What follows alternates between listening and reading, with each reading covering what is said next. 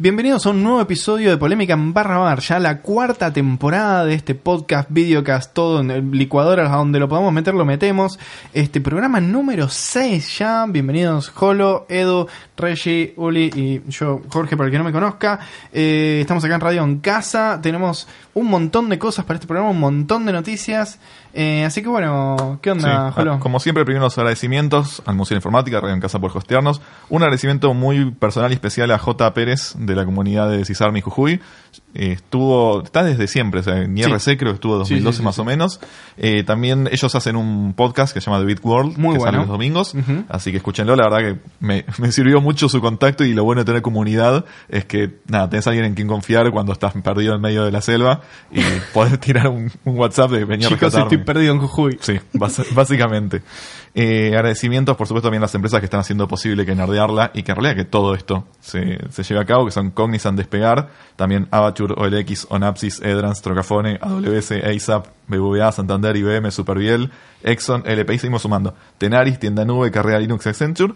Y pasamos a las búsquedas, que justamente Despegar está buscando un DBA. Y también Developers Java, eh, Junior, Semi-Senior y Senior. Eh, Avature está buscando developers mobile, PHP y Java.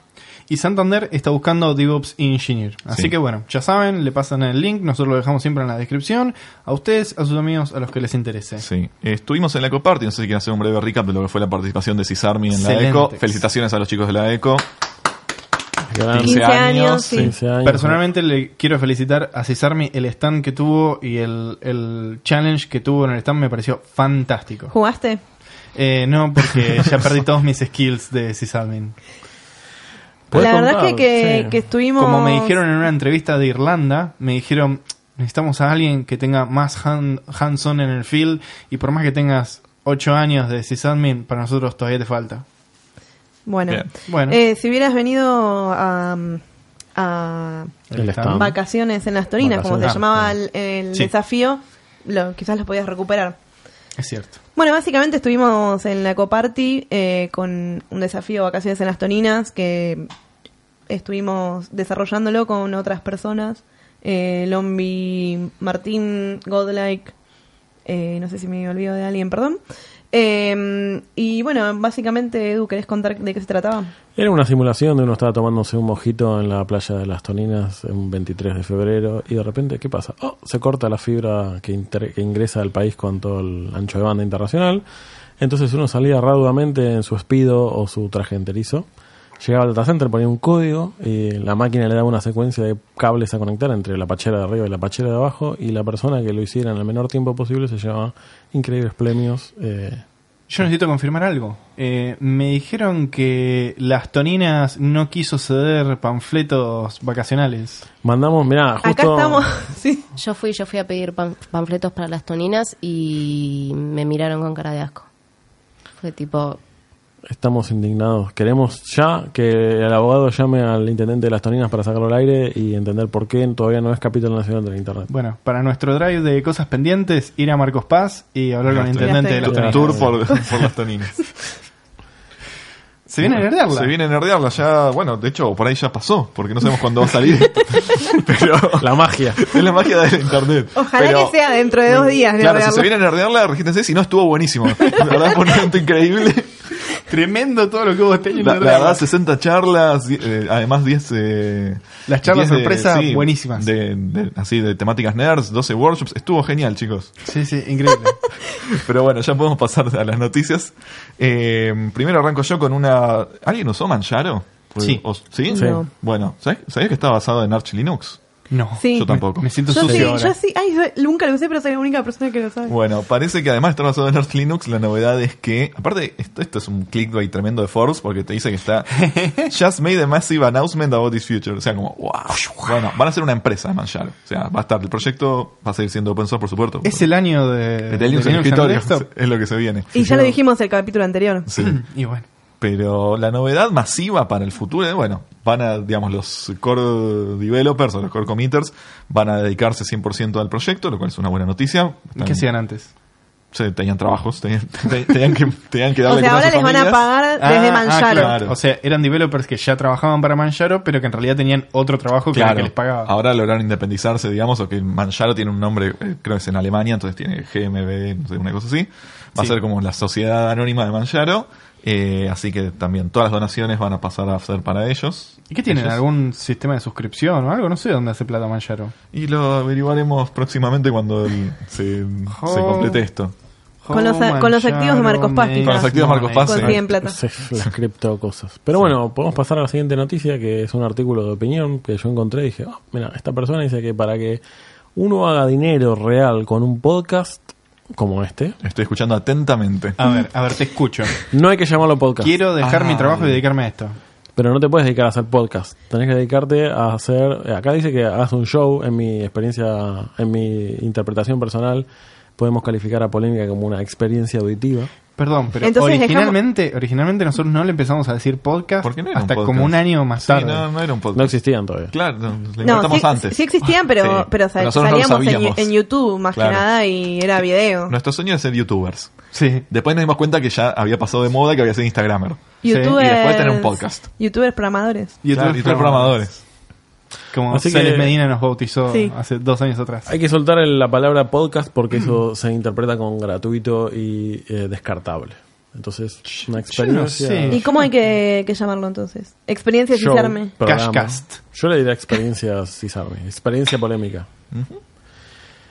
Eh, después hay una nueva no- noticia en lo que respecta a las criptomonedas. Estamos siguiendo muy de cerca lo que pasa en Marcos Paz, esta especie de Tenemos cuna. un móvil en vivo. Tenemos un móvil en vivo en Marcos Paz. Todavía no logramos dar con las criptomonedas, pero eh, cuando no tengamos tanto para hacer, vamos a ir a, Ma- a Marcos. Paz, miércoles a las 11 y 34 de la noche. Bueno, después de nerdearla, nos dedicamos a Marcos Paz. Eh, China está esto confirmó que va a lanzar una nueva criptomoneda que no es con mucho clickbait ahí, pero no es blockchain. Es como una especie de billetera virtual, un mercado pago, ponele, que lo van a usar para reemplazar lo que sería el M2, el M0, perdón, que es como el circulante, es como la plata Igual es física. como medio una copia de la de Marcos Paz. Claro. Porque la de No. Marcos Paz técnicamente... Y Pero pero sobre también blockchain. si te la entregan... Pero es blockchain. claro, pero no tiene, no tiene... El valor no fluctúa. Claro, pero en este caso eh, va a estar controlada centralmente por el Banco Central de China, va a estar correlacionada con el yuan, o sea, es como una, una una moneda digital, pero no es una Es como el yuan digital. Claro. Exactamente. Y algo interesante es que eh, Alipay, que sería el mercado pago de China, tiene más de 600 millones de usuarios mensuales. Para que tomen una dimensión, es el doble de la población de los Estados Unidos. Solo en la billetera de Alipay. Para que tomemos dimensión, ¿no? Del, del quilombo que es. ¿Cuánta gente hay en. China? Que estimos de ¿Y Alibaba, no que Alibaba 1.500 millones? es el Amazon de, Sí, de China. De, Oriente. sí, sí.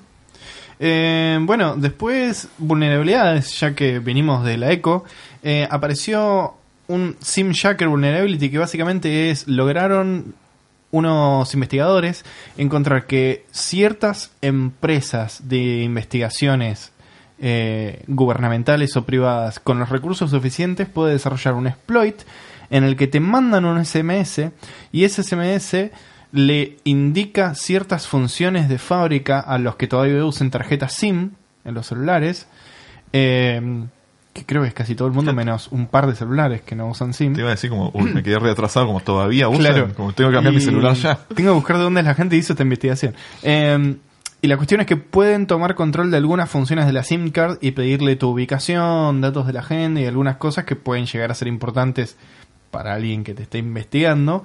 Eh, la cuestión es que dicen que bueno, que potencialmente pueden llegar a traquear un billón de, en realidad mil millones de dispositivos, que básicamente es todos los celulares que hay en el mercado con, con SIM cards. Estimo que se refieren a las SIM cards y no a las que eran las viejas de GSM. De SDMA. S- SDMA. No sé, de todo. Bueno, no sé. Quilombo, sí, Sí, como todo. está todo roto. Eh, sí. Bueno, Microsoft Excel. Eh, yo no sé cuántos de ustedes lo utilizan, el de Microsoft realmente, pero salió un, Muy, Soy manager. muy a mi pesar. salió un paper, un- salió un paper en la Science Magazine, o sea, en serio, de que uno de cada cinco papers de genética hecho con Excel tiene errores. ¿Por qué? Porque, por ejemplo, en Excel, si ustedes ponen eh, Septin 2, que generalmente los investigadores lo cortan como CEP2, que es un, un genoma, eh, Se pone el 2 de septiembre. Excel te lo cambia a 2 de septiembre, o peor, a 2 de septiembre del 2016. ¿Por qué es Muy 2016? específico. Y porque debe Y ser puede- en la versión de, puede ser Ah, que sea. ok. Eh, así que, nada, fantástico la cantidad de papers publicados reales de investigaciones relacionadas con genética. Uno de cada cinco tiene errores. Claro, la próxima noticia es la mía. Estaba boludeando con, con boludeo. Pero bueno, tengo una noticia muy importante. ¿Quiénes se acuerdan de Austin Powers? Donde cuando Sí. el Dr. Mal pedía freaking laser beams attached to sharks in Sí. your heads. Bueno, hay Los un problema. creo que habían hecho algo así con delfines, me parece. Hay un problema de tiburones que es que a los tiburones les gustan los cables submarinos. Increíble, ¿no? A todos nos gustan ¿A los no? submarinos. Bueno, hay un dato que. ¿Qué tienen en común los sysadmins y los tiburones? Hay, hay una métrica que no tiene nada que ver con esto, pero hay una métrica de la cantidad de caídas de enlaces por ratas comiendo cables. Tipo, es- se mide literalmente y es un problema serio. En este caso, a los tiburones les encantan los cables submarinos y Google está testeando nuevos revestimientos de Kevlar y no sé, tipo lásers y metralletas al lado de los, de los cables submarinos para poder eh, lidiar con esto. Están tirando un nuevo cable entre Estados Unidos y Japón con una velocidad de 60 terabits, que es un montón. Eh, y nada, eso es como lo importante. Estuvimos eh, con el desafío en las Toninas investigando un poco sobre los cables submarinos de la Argentina. Hay un par de cables nuevos que van a entrar en servicio pronto y hay varios que van a salir en servicio dentro de la próxima década. Así que te- es como Arsat, chicos, hay que empezar a poner Que billetes. no sea las toninas. Porque No, se cae todo. Nos sí, caga el sí. juego. Y no, pero bueno, se van a seguir de servicio justamente, vamos a tener más, más juego para, para ahí.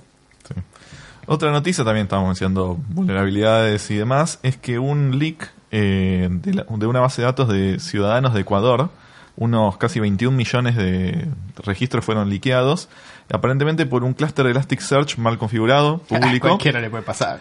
La- para mí la noticia en realidad no es esta, porque aparte dice como 20 millones de, de registros totales, 6.7 millones de registros de, de chicos. Para mí la noticia es que estaba funcionando Elasticsearch. O sea, como alguien que lo tuvo que administrar durante mucho tiempo, Ah. funcionaba. Shout out para ese sysadmin que tuvo este Elasticsearch con tantos registros. Con tantos registros funcionando, Sí, como- sí. Y encima público. Felicitaciones. Sí, sí. Muy bien. Bueno, LastPass, eh, esta es como la suma, la película La suma de todos los miedos. LastPass, para los que usen para guardar criptográficamente sus contraseñas, si usan la extensión para Chrome para que te autocomplete las contraseñas en los sitios, eh, si no mantenés actualizada al día de hoy esa extensión, eh, Google, el Project Zero, que tiene Google, que busca vulnerabilidades en toda la web, básicamente encontró que tenían una forma como de hijackear de que si a vos te pasan un link y ese link le da a entender a LastPass que es un link, por ejemplo, Facebook, eh, tu LastPass lo va, le va a pasar las credenciales para autocompletarlo. Y es como ¡tichín! Así como el mundo de Wayne se llevan... O no usas LastPass. Oh, obvio. Eh, igual Google dice, recomendamos que usen sistemas como LastPass. Nada, actualicen la extensión de Chrome. Claro. Urgente. Bueno, cambiamos completamente el ángulo de información. Eh, acá la noticia está, está en inglés, pero bueno, básicamente lo que dice es que, o sea, se lo han enterado todos, que Richard Stallman renunció a su cargo como Free Software la Free sí. Foundation y al MIT. Sí. Eh, básicamente pues salió a decir que las víctimas de Jeffrey, Sí. Jeffrey, sí, sí, Jeffrey Epstein, eh, como que básicamente No. que habían que quería, eh, dice entirely willing, como que estaban dispuestas, Sí. como que estaban ¿Quién, quién, quién fue? Je- ¿Quién es Epstein, la cuestión de Epstein es un chabón de mucha guita, básicamente, y ahora se puso más turbia la cosa porque parece que le daba plata al MIT. Este, Claro, que por eso, del MIT. eso todo fue el quilombo. Eh, la cuestión es que el chabón eh, aparentemente contrataba vuelos privados eh, en aviones y hacía que le regenteen chicas menores de edad para, para tener relaciones, ¿no? La cuestión es que Stallman, que tiene algún tipo de Asperger o algo, los que hayan conocido a Stallman es un tipo Sí, rarísimo. pero fuera de eso, dijo Obvio, lo que obvio. dijo. Fuera, fuera de eso, eh, a eso iba. Es, lo que agarró es, respondió en un mail del MIT y puso, bueno, no sé, hay que ver si, ¿cómo, cómo podemos comprobar que no fue entirely willing? O sea, que no fue, que no tuvieron la voluntad de tener sexo con él. Claro, Y es como, y Son es como- menores, y- amigo. Claro, las respuestas, las respuestas eran tipo, pero Ricardo. Igual no es la primera Están vez, subiendo sí. menores de edad a un avión. No es la primera vez que Stallman hacía declaraciones así, pero bueno, Sí. fue como tanta la presión Bueno, que... la cuestión es que le empezaron a revolver los blogs, los mails y todo, saltaron 18 mil millones de cosas de ese estilo de Stallman y la presión fue tan grande de un montón de mujeres y un montón de gente alrededor del, del mundo del open source que le dijeron, basta, loco, bajate de la Free Software Foundation porque sos la peor imagen del mundo, ya nadie te, nadie te quiere en ese lugar y menos haciendo este tipo de comentarios. Sí. Eh, bueno, yo, GoodKit. Eh, GoodKit es un malware que anda por ahí en internet que nació medio Black Mirroresco porque lo que hacía era te infectaba la máquina y te trataba de sacar eh, screenshots y grabar videos con la webcam mientras accedías a sitios bancarios. No sé por qué, porque ninguno hacemos cara de placer, por lo menos acá en Argentina. Eh, Bueno, por lo menos no te querían sacar la contraseña del home banking. bueno, a eso es a lo que ahora se dedican. La cuestión... Le- le vieron- se, dije- se dieron cuenta como, che, pará, tenemos eso en el home banking, ¿qué podemos Sí. hacer más que sacar screenshots? La cuestión es que estos hackers eh, les pasó lo que nos puede pasar a cualquier sysadmin, hago- hagops para estos delincuentes. eh, se olvidaron el MongoDB público Otro. sin password. Y un investigador que estaba investigando este malware se conectó y de pronto descubrió que tenía acceso a la red de 38.653 hosts infectados y a todos los datos que estaban guardando en ese MongoDB de todas sus víctimas. Es hermoso, Y bueno, otro que, mira, funcionaba Mongo. ¿viste? Sí. Otra cosa que está empezando a funcionar ahora es una nueva herramienta del gigante tecnológico, como dice acá, eh, Salesforce. A mí me encanta que nunca entendí que hacía MuleSoft, nunca entendí que hacía Salesforce y es como que ahora son la misma empresa y estoy muy confundido. Bueno, Nunca eh, entendí yo que hace casi tres años que trabajo ahí, no sé qué hace ni Microsoft. te iba a decir, si tenemos todo otro programa, ellas te lo pueden explicar. Quizás, quizás Willy sí, pero yo no, no sé, no tengo idea. Bueno, pero ahora lo que se dedica Salesforce, entre otras de las muchas cosas que hace Salesforce, es a carbon accounting. O sea, te ¿Qué es ayuda a tu empresa a llevar como la contabilidad de las emisiones de, de carbón. como Ok. sale, eh, que estás emitiendo como para tratar de hacer de carbon neutral y qué sé yo. Lo que también me llama la No atención... está el- mal. No, está perfecto, obvio. Suena Tiene bien. más de 150.000 clientes eh? Salesforce. Entonces Ah. te, te pushean esto también. O sea, como que es parte de su solución que se lo están... Contratanos brindando. estas APIs, estos newsletters y de paso fíjate cuál es tu huella de carbono. Todo tu CRM y además podés llevar la contabilidad de tu CRM. Me gusta. alguien quiere decir algo, el abogado está acá presente. Y Edu, ¿qué onda si quiero cobrar en dólares trabajando por afuera? Ja. Ja, es toda una aventura. Eh, bueno, vamos a tener una charla, o tuvimos una charla en Orgala de cómo trabajar para el exterior y los vericuetos legales de esas cuestiones, pero en realidad un proceso que era muy simple, ahora no lo es. Hoy en día cuando vos exportás servicios, haces una factura E desde tu clave fiscal y le decís a tu empleador o a tu con- al que te contrata que te, bueno, tirame la platita acá en este Swift Code y tu cuenta bancaria Sí. Hasta, el- hasta agosto tu plata entrada directa y eventualmente dependiendo del banco por ahí te mandaban un mail para decir bueno capo de dónde vino esto o mándame la factura. Ahora gracias a nuestro benemérito sistema bancario te frenan la transferencia o sea vos te mandan la plata al- a las dos horas porque el banco obviamente recibe la plata rápido después te la acredita cuando quiere. Te llega un mail que dice bueno mira tenemos una plata esperándote. ¿por qué no te pasás con el banco con toda la justificación de dónde viene para ver si eh, te la tenemos que liquidar en pesos directamente. O sea, los lindos billetes del imperio que solían llegar a tu caja de ahorro en dólares, ahora te lo transforman en papeles argentinos compulsivamente. Y tenés que presentar la factura, pero todo ese proceso se demora. Antes vos tenés la plata, ni bien se te la acreditaban, ahora tenés que ir vos personalmente, llevar papeles. Eso te destraba la transferencia y después, bueno, paga a Dios cuando te acreditan la plata. Eso, además de eh, la parte del quilombo operativo que es para tu vida, tener que ir al banco para conseguir tu plata, genera un problema de que te hacen un cambio forzado al valor de compra, o sea que te están agregando otro costo más a lo que es la transferencia. No sé si se acuerdan que si uno es exportador y no se escribió como pyme, también te están cobrando 4 pesos por dólar de impuesto de las exportaciones. Eh, entonces ya la carga es zarpada. Y hay una gente que se está juntando directamente para abrir amparos, eh, considerando que toda esta cuestión de la especificación, es com- eh, especificación compulsiva es confiscatoria de parte de tus salarios. O sea, se te están sacando un montón de guita eh, Claro. por tu laburo al exterior. Así que hay que ver que, en, en qué va a quedar esto. Hay algunos artículos en gris. De los cuales nosotros no vamos a hablar porque mencionan alternativas para saltear estas cuestiones. Pueden venir a las birras y lo hablamos fuera del micrófono. Eh, Acá el abogado también está El abogado la levanta mano. la mano y dice, sí, por favor. Que ya pasaron las admin birras, este, estuvieron buenísimas. Las de Estuvieron noviembre. geniales. Pueden venir a las de noviembre o a las de diciembre, sí. Siempre estamos disponibles. Hay un mostrador que es ayuda al exportador. Sí. Entre otras Eh, noticias también. Y en otras noticias también, San Juan se sumó a la puja de seducir a AWS para que instalen un data center en San Juan. No, ¿Vaca Muerta está en San Juan? ¿O No, en Neuquén? no, bueno, no, no están. Bueno, ¿Dónde chicos, está San esto es un Juan? papelón. es tremendo. Sí, bueno, para la próxima le pedimos a la productora un, un mapa de la Argentina, pero bueno, San Juan se reunió con gente de AWS para pujar para que el data center lo pongan. Pero en San Juan no está muy lejos de internet. No sé, bueno, Hay un hay, cable que va por Mendoza. hay un pero, anillo claro. de la red de Sílica que es como una especie de anillo la que de va Chile. todo por Mendoza y baja por Bariloche y viene por Trelew. Mi y- pregunta es si San Juan es un lugar donde hay terremotos cada tanto. Como que a, a nivel de data center, no sé. Bueno, pero hay data Sí. centers en Japón también, ¿no? Sí, Digo, Es cierto. Infraestructura Japón, infraestructura Hay, San Juan. hay Sin centrales, hay a San centrales Juan. nucleares en Japón. Sí. Pero bueno, eh, San Juan se metió en el lobby ahí para lograr que instalen un data center en San Juan. La verdad que un, Ojalá. un- sí, un AR Sang 1, no sé si es algo que puede funcionar. Otra noticia importante es que Europa está pensando en dejar el cobre, el cobre de las centrales telefónicas y todo lo que es la telefonía. Nosotros Acá ya la dejaron hace rato, porque yo pedí ADSL hace como 5 años y me dijeron, no, no, no tenemos cobre para eso. Ah, acá lo dejas y desaparece. acá, claro, sí, acá te lo roban. claro, por eso.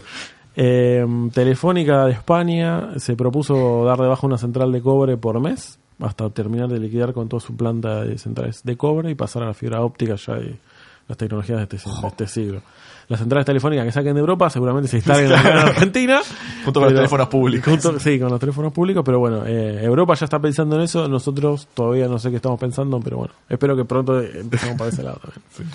Bueno, vieron que hablamos de management o que vamos a hablar de management en la mesa. Si no lo escucharon, escuchen la mesa de polémica de este mes que es sobre management.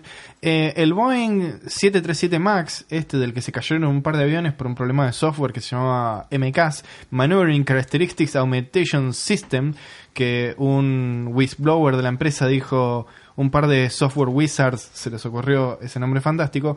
La cuestión es que las investigaciones y los whis- whistleblowers siguen apareciendo y dicen que fueron managers que se la creían que la tenían atada, que esto era no, vos sacalo así, sacalo así, que pasamos las regulaciones, lo vendemos, este, esto ya lo sacamos este año, que está bárbaro para salir, no importa nada. Para el que no sepa qué era lo que hace el MCAS, el MCAS lo que hacía era, hay un sensor en el, avión, en estos tres, eh, 737 MAX, que de fábrica ya sabían que a veces fallaba, y entonces el software lo que hacía era, detectaba si el sensor ese decía que la cola del avión se estaba yendo hacia abajo, o sea, haciendo que el avión vaya hacia arriba, el software lo hacía poner de punta para abajo para que se vayan picada.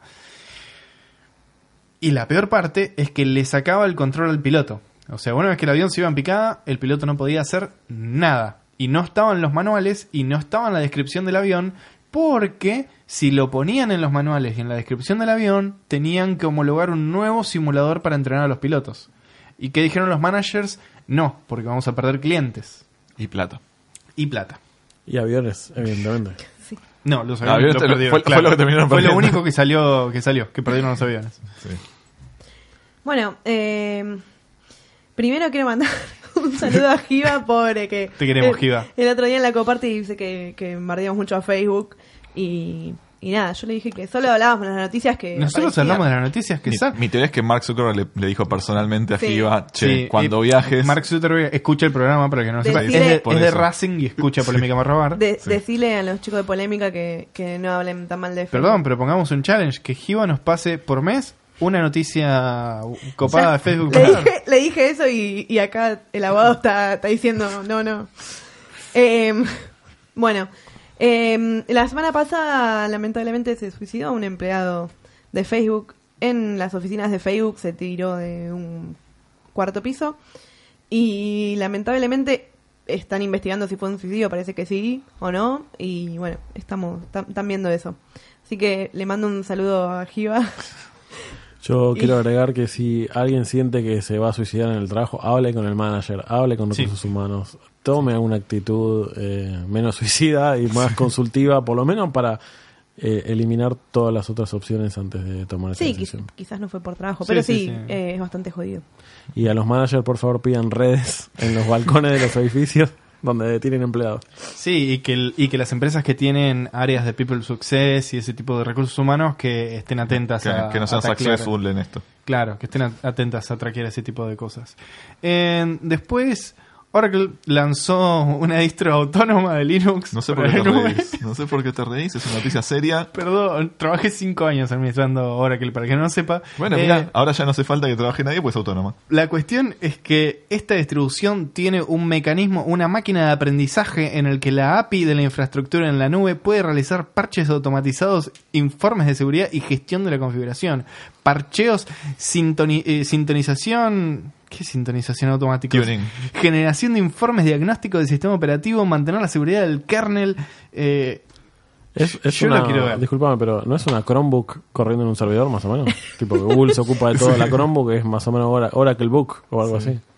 Eh, yo quiero ver esto andando. Y yo quiero ver ese machine learning de ese autoparchea. Bueno, si querés ver eso, podés ir a ver una supercomputadora que construyó Oracle con 1060 Raspberry Pis, eh, trabajando en cluster con Autonomous Linux. Yo Con la plata que se ahorraron sacando My, MySQL de No, Oracle. no me hagas entrar en la polémica, pero Oracle mantiene re bien MySQL. Yo no, no escucho quejas. Eh, lo que sí, para mí, este es el inicio de la Skynet. La Skynet va a estar controlada por Oracle, por Oracle. Autonomous Linux. Vamos a tener toda la Y Raspberry pues. Corriendo en Raspberry.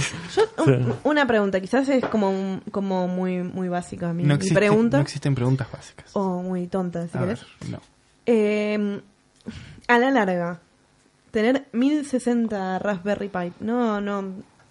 O sea, ¿te sirve eso? Porque. ¿No se prende en fuego? Claro, es como. Es, es un rack enorme y es como decís, bueno, tengo el desafío de la orquestación más bien que el poder de cómputo. Sí, Me parece que era una demostración, ¿no? Algo como para poner en, en producción para algo en serio. Porque sí, lo, porque lo puedo hacer, por eso. Porque puedo comprar mil. bueno, Claro. No, porque mostrás como orquestás, o sea, esas, Raspberry- esas mil Raspberry Pi están con- estaban separadas en, en clusters de tipo de 20, en una plancha, y eso está conectado a un storage, o sea, es como la, la complejidad de... Para diseñar puedes- sistemas, claro. A ver, si vas a hacer una POC de cómo conectar 1060 servidores, y es más fácil comprar 1060 Raspberries que comprarte 1000 Dell enormes y llenar toda una oficina. Más que nada cuando querés probar eh, cosas como auto healing o matar un Mm. nodo y que se vuelva a levantar Sí, o sí, todo eso. desconectarle la corriente por la conectada, qué sé yo. Sí, es más barato, pero bueno. sí. Bueno, ¿alguien se acuerda de Yahoo? ¿Qué? Sí, mi Mails. segundo mail. Fue Yahoo. Pará, finanzas, miro los tickers. Uh, Ah, sí. creo que sí. debe ser lo único que la gente consume. Bueno, no, eh, y Yahoo Respuestas, perdón. Yahoo Respuestas. Es verdad. Eh, bueno, eh, Yahoo rediseñó su logo por tercera vez en 10 años. Eh, y la nota dice, Yahoo redis- rediseñó su logo para recordarte que Yahoo existe. Sí, Ok. está bien. Eh, Lo rediseñó mal porque ahí sí me acordaría. El horrible logo de Yahoo. no, no, no, está bueno. Es, eh, Es un restyling del Oye, logo que ya había rediseñado. sí, eh, lo, lo que vi eh, haciendo una investigación es que yo no me acordaba que era rojo. Rojo, sí, sí, ¿Se sí. acuerdan? Y fue como, ay, volví a tener 15 años. Eh, pero bueno. ¿Alguien se acuerda de Shupi? Shupi.com. No. No te entiendo, no te entiendo. no te Es que es tan entiendo. difícil, tan complicado. No sé qué es lo que están diciendo. La publicidad que daban todo el tiempo en Estamos- Fox. estamos viejos, estamos sí, estamos viejos. grandes. Eh, lo que yo creo que hicieron acá, eh, eh, hicieron que la Y y el signo de Ah, exclamación. hiciste todo un análisis del logo. Sí. Eh, como que mm, el signo de exclamación tiene eh, la misma orientación que el mismo ángulo que la Y. Entonces, para mí, yo creo que en un futuro van a sacar la Y y van a dejar solo el signo de interrogación, de, de- De exclamación. de exclamación. Es, pero eso es una depreciación mía, así que... Y, y se va a llamar Ahu. No, no, no, o sea, como que... La Y va a ser el símbolo. de- Claro, porque ahora como que usan Y de símbolo en vez de poner todo Ah. Yahoo y símbolo. eh, entonces yo creo como que... Bueno, para la próxima temporada vamos a verificar si esto sucedió o no. Pero eh, como dije, es una apreciación mía, así que... Les voy a contar una historia cortita y rápido. Imagínense, son un soldado soviético con entrenamiento civil. es la noche del 26 de septiembre de 1983. Es Usted, el, el día que nació mi hermano, perdón. Ustedes- 26, 26 de septiembre de 1983. Un saludo a Diego. Bueno, ustedes fueron entrenados para que si la computadora les dice que hay un ataque nuclear desde Estados Unidos, ustedes tienen que levantar el teléfono rojo, informarle a los comrades y automáticamente lanzar el contraataque. ¿Por qué? Porque en el caso de que la computadora detecte un ataque nuclear hacia la Unión Soviética, hay 20 minutos solamente de distancia para los misiles intercontinentales. O sea, no hay tiempo de discutir qué hacemos, qué medidas tomamos. No, no, no. Es tiramos todos nuestros misiles. Bueno, Como Lost, ¿no? Que había una persona dedicada. Exactamente, cada 108 minutos. Pero en vez de Desmond, este se llamaba Stanislav Petrov, que básicamente lo que le pasó esa noche fue sonó la alarma. Y la computadora marcó cinco misiles intercontinentales nucleares yendo hacia la Unión Soviética. Y Stanislav primero entró en pánico y dijo, ¿qué hago? Inicio la primera guerra nuclear de la historia de la humanidad. Este, pero le llamó algo la atención. Dijo, ¿por qué 5? Si Estados Unidos tiene como 20.000 ojivas nucleares y básicamente si inician un ataque para destruir la Unión Soviética, ¿por qué tirarían 5 nada más?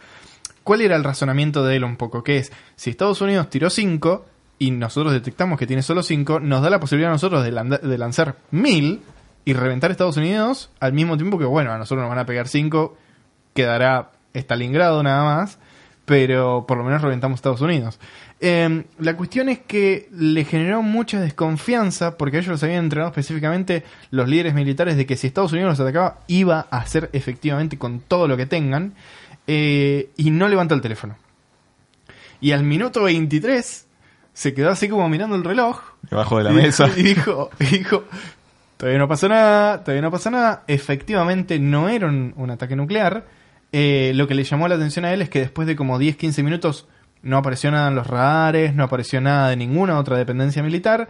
Eh, tomó la buena decisión de no llamar a, a quien sea que estaba en ese momento en De la guardia. cúpula, claro, y de decirle apretar el botón rojo que iniciamos la primera guerra nuclear. Eh, y bueno, la cuestión es que era un error en el software y básicamente, aparentemente lo que pasó es que el satélite que estaba puesto para monitorear a Estados Unidos eh, se equivocó con unos reflejos del sol en Dakota del Norte. y flasheó que eran despegues de misiles nucleares. ¿Y qué hubiera pasado si en realidad le habían lanzado los misiles? Bueno, el- lo que decía en la nota era, si en realidad hubiera sucedido, ahora estaríamos hablando de la guerra nuclear del, del Claro. 26 de septiembre de ¿Y 1983. por qué nos contás todo esto? Eh, porque es fantástico. Yo no sé que lo puse igual, ¿eh? Pero pasó Pero algo con este to hombre. the point, to the No, point. Murió en el 2017, si les interesa. Ah, pero ent- murió. ¿Esa es la noticia? No, Bueno, murió en el ahí. 2017. Bueno, listo. Para, para, para. No, murió, murió en los 77. Claro. No, no, murió en el 2017. Murió Bueno, a los vamos 77 años. Vamos a doble chequear Ah, esto. es- Para, Esta para, noticia, es- esta noticia En vivo, para, en vivo. ¿Quién la pasó? 26 de Yo no. septiembre. No, fui yo, fui yo. Yo no la pasé, yo no la pasé. aniversario de... Entonces, ¿por qué me, me Bueno, pensé- conmigo? Yo la leí nada más. Porque Ah, el por título decía que murió y digo, bueno, la noticia era esa. Pero murió hace dos años. Bueno, pero fueron- se cumplieron los dos años de eso. Bueno, los dos años de la muerte. la noticia es que se cumplieron los dos años de la muerte. Bueno, Pasemos para la si próxima. querían que porque esto en vivo sea más divertido, bueno. Pasamos a WeWork, ¿sí? WeWork, que bueno, eh, si, si escuchan esto probablemente no me empleen nunca más porque les venimos pegando con todo. Eh, Adam Newman, el CEO, eh, va a estar renunciando, o ya creo que ya renunció. Y la cuestión es que es, fantástica, porque en una semana pasamos de hablar de la IPO, de, en la que posiblemente podía valer 47 mil millones de dólares WeWork, y ahora se está hablando de la bancarrota de WeWork. ¿Por qué? Resulta que no solo el chabón es dueño y le alquilaba los edificios y las oficinas a WeWork y este tipo de cosas, sino que encima el Adam Newman, este CEO, es el dueño de la marca Wii, que también se la alquila a WeWork. O sea, hace plata por todos lados el Genio. chabón y los que laburan son los de la empresa.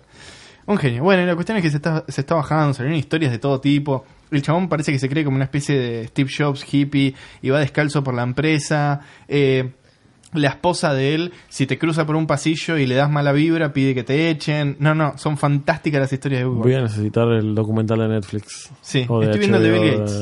de- de- Eh, el, el de Bill el de Bill Gates es claramente super cheer up y lo trata como un viejo buenito. Este, pero bueno. es muy interesante igual. mm, ¿Quiénes usan B-Bulletin todavía? Levanta la mano. Eh, Levanta la mano. el foro de Nightwish en el que yo estaba era B-Bulletin. Bueno, ¿te seguramente, seguramente se la pusieron al foro. Eh, al- el foro de la empresa donde yo trabajo también nos las pusieron. Mal, porque salió un 0 day de B-Bulletin. Porque tenía, no sé quiénes saben PHP de la mesa, pero había un eval de una variable de un post. O sea, vos le mandabas código PHP en un post y B-Bulletin evaluaba el código. Entonces, tipo, venga, lo que venga, venga. Eh, en mi caso tuvimos la suerte de que nos agarró un white hat y directamente lo único que hizo fue renombrar el index PHP a index.php. Te la pusieron. Punto, actualizar la versión. Contratame. Terminaba con contratame el archivo y en, en los foros ya se hablaban de parches eh, manuales para sacar este val mugriento. Bueno, ¿se acuerdan cuando podías buscar en Google los PHP vulnerables? Bueno, esto seguramente lo puedes hacer. Y hay un montón de gente que se los hicieron, no- o sea, no tuvieron la gentileza de renombrar el index PHP, sino que les hicieron goma la base de datos, le borraron todo, le inyectaron de mil porquerías. O sea, si tienen Vivaleting, por favor, eh, actualicen, o por lo menos apáguenlo, para que no se los pongan. Bueno, eh, la, Hablando de foro, ¿no? sí, la empresa IO Labs eh, compró Taringa. Por, no se sabe bien, unos dicen 3 millones, otros dicen 8 millones de dólares. Y em, el tema es que hace cuánto que está Taringa y hace cuántos años que se dice como que, que, ven, que vendan, ellos no querían vender nunca. ¿No y- tenés señe, Reggie? No, no tengo Eni. Pa- Eh, Para el que no lo sepa, porque el, el documento dice el año con Sí, N, nueve juicio de nueve años. años.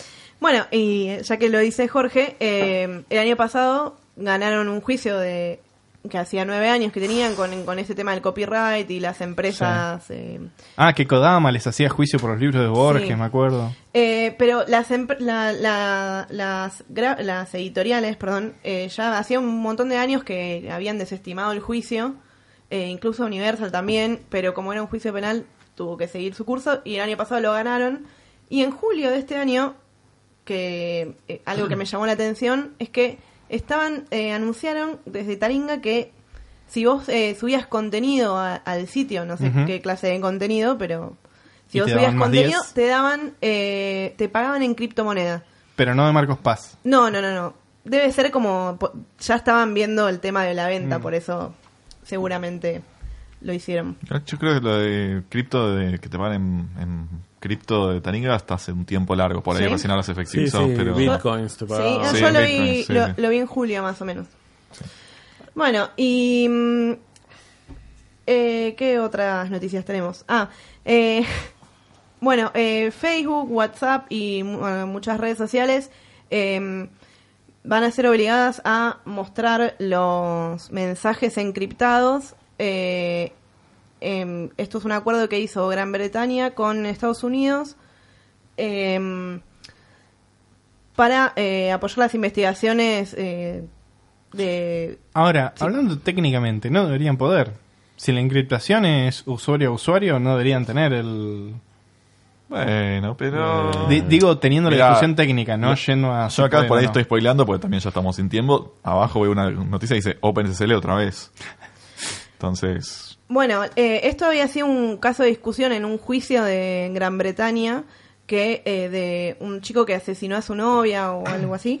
Eh, la ministra del Interior británica decía que eh, no podía ser que eh, WhatsApp y Facebook eh, encripten los paquetes eh, punto a punto. punto a punto, gracias, eh, porque eh, eh, me iba a beneficiar a los delincuentes y yo, qué sé yo. Entonces, como hicieron un acuerdo entre los dos gobiernos y ahora si están eh, investigando un caso de pedofilia o de Terrorismo. terrorismo, eh, tienen que abrir. Hay muchos libros que empiezan así. Y bueno, Bueno, nada, y ya para cerrar y despedirnos, eh, ¿vieron que esta semana un montón de Macs aparecieron que no booteaban? No sabía. Gente actualizó, tuvo sus Macs actualizadas a- al día para que esté todo bien, y cuando nos fueron a prender, ¡oh! No anda, queda toda planchada. Bueno, resulta que fue Chrome, eh, que si tenían deshabilitadas las funciones de, de alta seguridad de Mac que impiden que se modifiquen ciertos archivos, Chrome la manqueó y con un update, ¡pum! te rompía dos archivos y no booteaba más macOS. Así que ojo si actualizan Chrome esta semana. Para tenerlo en cuenta. Eh, y para cerrar y ya saludar, eh, OpenSSL otra vez, ya hay más CVs, tenemos más quilombos, hay que actualizar otra vez con el Oracle Padding no sé cuánto, este otra vez se puede hacer que te tire la información de lo que está sucediendo. Ah, tipo Heartlead. Exactamente, muy parecido a Herlead. Eh, así que nada, OpenSSL, no sé, esos chicos tienen que dejar de comitear a las 12 de la noche, claramente. Bueno, como cierre, eh, tenemos acá a Bully que estuvo escuchando atentamente las noticias. Eh, después de que salga este episodio va a salir la mesa de polémica donde Edu trajo el tema de management con el hashtag Capanga y Bully acá estuvo brindando sus conocimientos y sus opiniones con respecto al tema.